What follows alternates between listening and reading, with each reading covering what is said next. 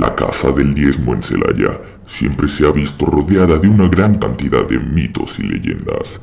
Esta es solo una de ellas. Hello guys, ¿cómo están? Espero que estén bastante bien. Yo estoy contento. ¿Por qué? Porque estamos nuevamente con ustedes. En esta ocasión, como pueden ver, venimos a la casa del diezmo aquí en Celaya para contarles un poco de la leyenda que hay detrás de ella. Así que acompáñenme. Las doce y sereno. Se escuchó el grito que el centinela daba al llegar a la intercepción formada por lo que hoy son las calles de Nicolás Bravo y Benito Juárez.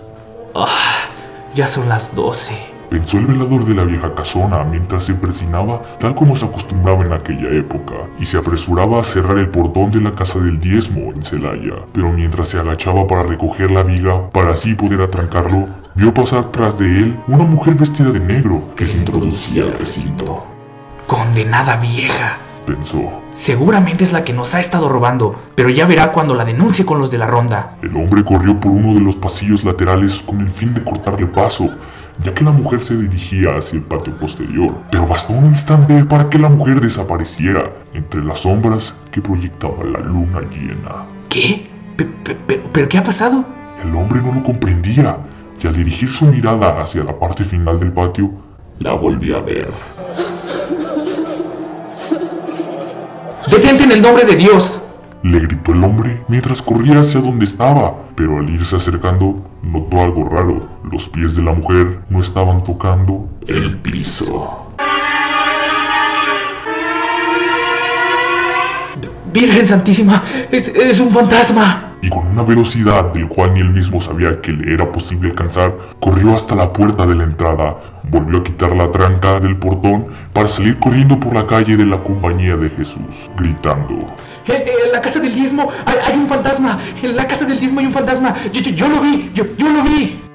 Pues bien, aquella espeluznante aparición fue echada al olvido y pasó a formar parte del folclore de Celaya. Pero durante mucho tiempo nadie se atrevía a pasar de noches de luna llena cerca de la casa del diezmo. Fue nuevamente hasta finales de los años 70 cuando un hecho extremadamente sorprendente ocurrió en este sitio y que revivió el interés de la gente por aquella leyenda.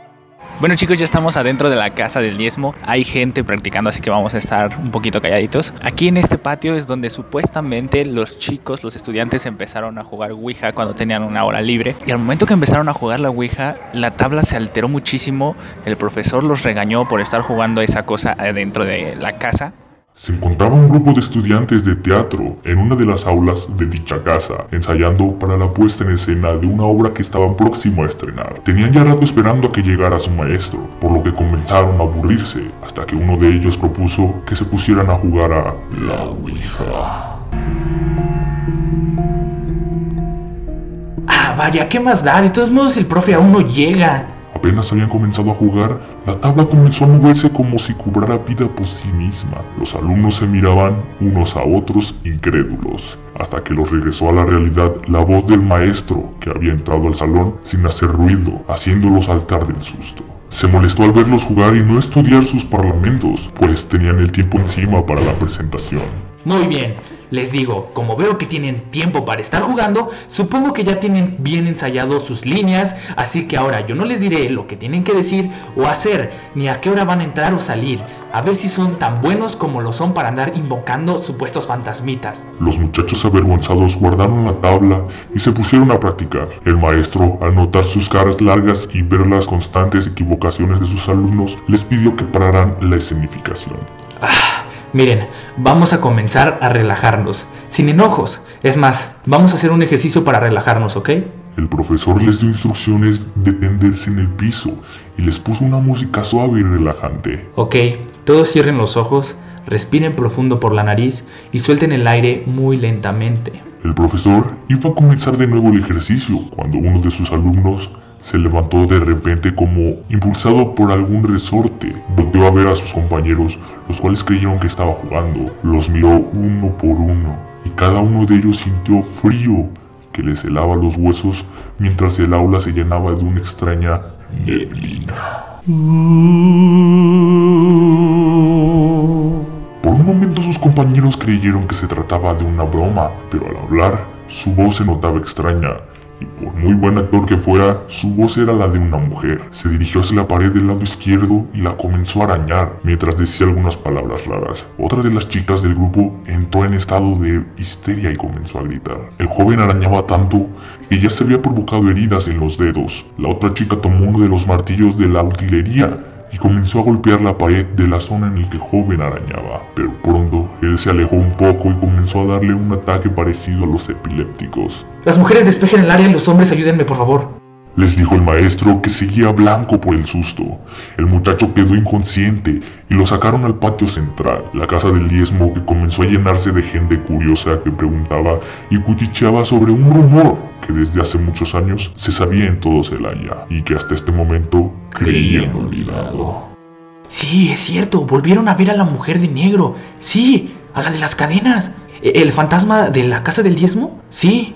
Comenzó a expandirse el rumor como reguero de pólvora. A la semana siguiente el profesor mandó traer a un especialista, el cual a su vez invitó a más gente que se desarrollaba en el ámbito paranormal, los cuales junto a la gran cantidad de curiosos provocaron que Celaya se convirtiera en la meca provisional de parapsicólogos, lingüistas y de todos aquellos que gustan hacer del oscuro una forma de vida.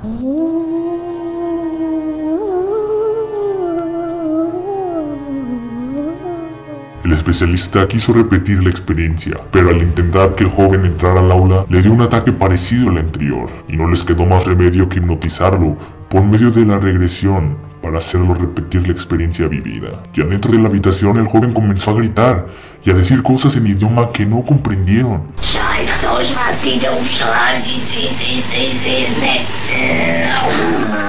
Y no fue hasta que llevaron la grabación a los lingüistas que determinaron que se trataba de Vascunce del siglo XVII.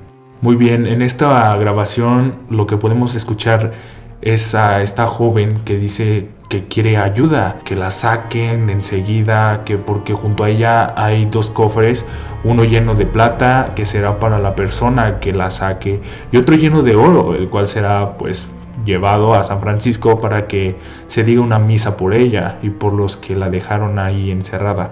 Y en serio, de verdad, quiere que la saquemos en este instante.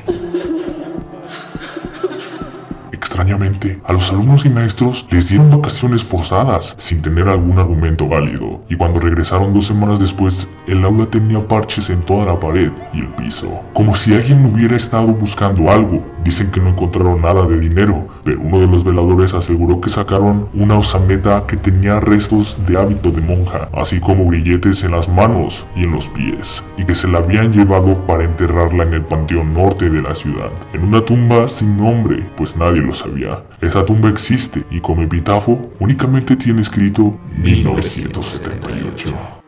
Dicen que en la actualidad, en las noches de luna llena, aún se puede ver deambulando entre los pasillos de la vieja casa del diezmo la silueta de aquella mujer, esperando a que por fin alguien descifre el misterio que le permita encontrar el descanso eterno. Así que sea interesante esta historia, espero que les haya gustado, a mí me encantó. Yo fui Anthony y nos estamos viendo para la próxima. Hasta luego.